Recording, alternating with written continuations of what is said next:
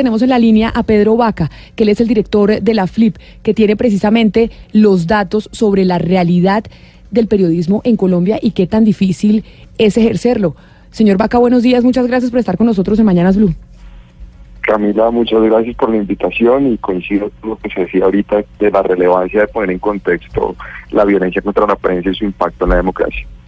¿Cuáles son las cifras que tenemos en Colombia? Porque ahora Ana Cristina, Hugo Mario, Oscar nos decían algunos datos sobre lo difícil que es ser periodista en esos pequeños pueblos del país. Pero ustedes tienen cifras un poco más consolidadas, por ejemplo, sobre los últimos dos años, me imagino yo. Sí, Camila, y, la verdad es que este 2018 no es un año bueno para las garantías a la prensa en Colombia y no va a tener específicamente solo en dos tipos de agresiones que nosotros monitoreamos. Las amenazas. Hasta el momento nosotros registramos 189 amenazas que dejan un saldo de 246 periodistas víctimas. Eh, esto por lo que mencionaban a Cristina, de que hay panfletos, por ejemplo, en los cuales se menciona más de un periodista. Para que se haga una idea en comparativo, el año 2017 todo el año 2017, los 12 meses, cerró con 129 amenazas.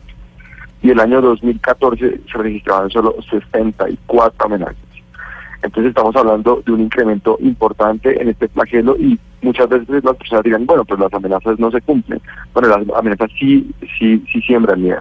Las amenazas sí tienen el efecto de censura que el perpetrador quiere que se consiga. El segundo, y creo que es algo que casa bastante bien con algunos elementos del caso Khashoggi, es el asesinato de los periodistas ecuatorianos en, en la frontera sur, en Colombia.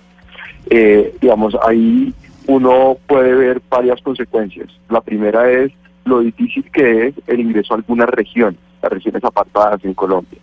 Eh, en Tumaco no se puede hablar de todo. En zonas del del Golfo no se puede hablar del Golfo. En zonas del ELN no se puede hablar del ELN. El Catatumbo se volvió un paradero de secuestro de periodistas. Eh, el paro armado implicó que se apagaran en el Catatumbo más de cuatro emisoras y que haya periodistas que hayan tenido que salir de la región. Y las cifras a veces hay que contextualizarlas, Camila. Por ejemplo, eh, en todo el departamento del Guaviare, la FIP calcula que hay alrededor de 15 periodistas, de los cuales nueve han recibido amenazas en los últimos tres años. El costo, por ejemplo, para los periodistas que trabajan en Tumaco, del cubrimiento del asesinato de los periodistas ecuatorianos, es un costo que todavía persiste. ¿sí? Ah, las medidas de protección se están tomando en este momento.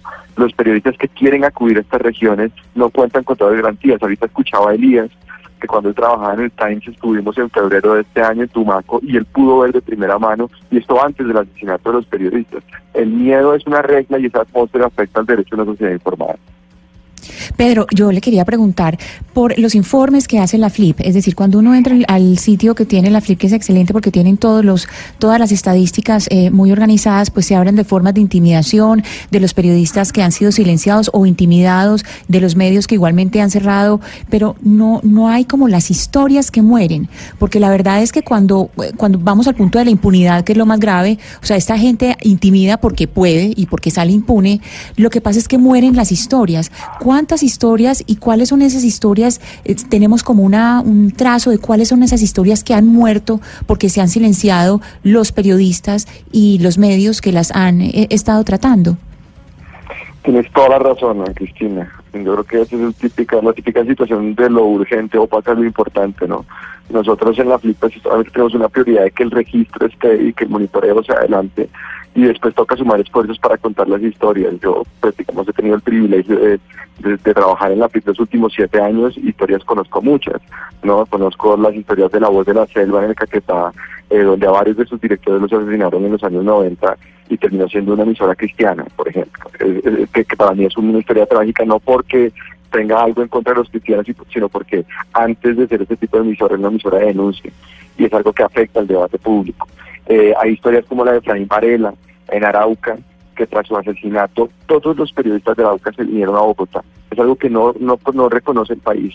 Durante 15 días todo el departamento de Arauca y sus medios de comunicación solo transmitían música. Historias como la de Orlando Sierra. En esta larga lucha, digamos, por la justicia, para llegar a que finalmente el personaje que estaba mencionado en sus columnas tuvo que ver con el asesinato de un político regional, Fernando Pasco. Y coincido plenamente en que tenemos que, y hay una tarea pendiente, ahora el volumen es muy grande, y es no solo hablar de los hechos, sino de las consecuencias. Y Hugo Mario estaba hablando, Hugo Mario estaba hablando, cubrir el litoral pacífico es un gran desafío para la prensa hoy en día. Pedro, en el tema de la región Caribe, también el propósito casi siempre de los poderosos es atentar contra el mensajero para que el mensaje no trascienda. Pero muchas veces, obviamente, que cuando se trata de la libertad de expresión está por encima el principio de ejercerla. Pero en el caso de la región Caribe, ¿ustedes tienen cifras de periodistas intimidados, amenazados también? Sí, sí, nosotros ahorita estamos registrando alrededor de unos 20 casos que se dividen entre, digamos, en, dos ámbitos. Yo el primero amenazas, eh, Barranquilla, Cartagena, Santa Marta reportan casos. Eh, pero hay otro, y digamos, yo creo que la censura, que sería como el tema central, la censura es un monstruo que tiene mil cabezas. La, digamos, la cabeza más cruel y, monstruosa es la violencia, pero por ejemplo estamos registrando ahorita en Santa Marta un acoso judicial a los periodistas que están criticando al alcalde. Eh, y esto es algo que también puede constituirse en mecanismo de censura. Justo hoy lanzamos eh, un, especial sobre la publicidad oficial en Barranquilla, que también muestra cómo los recursos públicos pueden modular el debate público. Luego, el propósito de que se hable o se deje de hablar es algo que es emprendido por poderosos, pero que estos poderosos pueden valerse de distintos mecanismos. El caso Khashoggi, que es el central de este programa, eh, pues el nivel de poderosos que está en medio de esta historia asusta. Y además, y además no solo eso, asusta, pero la denuncia que hace Cecilia Orozco también hoy en su columna en El Espectador hace referencia a lo mismo, a esa presión que hay hacia los periodistas cuando denuncian el poder.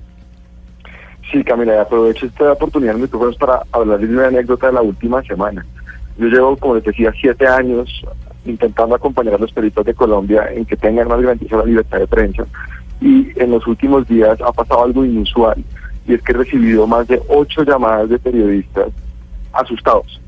No han recibido una amenaza, no han recibido, pero la atmósfera que se ha creado a partir de, pues, de las denuncias de, estos audios sobre el fiscal y de Brecht, por alguna razón, o porque tuvieron contacto con una fuente o porque estaban investigando algún tema, es un nivel de presión atípico que yo creo que hay que reconocer y hay que levantar la mano y hay que decir la libertad de prensa es un derecho instrumento, esto no es un privilegio de periodistas y medios, esto es un valor fundamental, un cimiento de la democracia que nos toca proteger a toda costa. Pues Pedro Vaca, director eh, de la Fundación para la Libertad de Prensa FLIP, muchas gracias por haber estado con nosotros.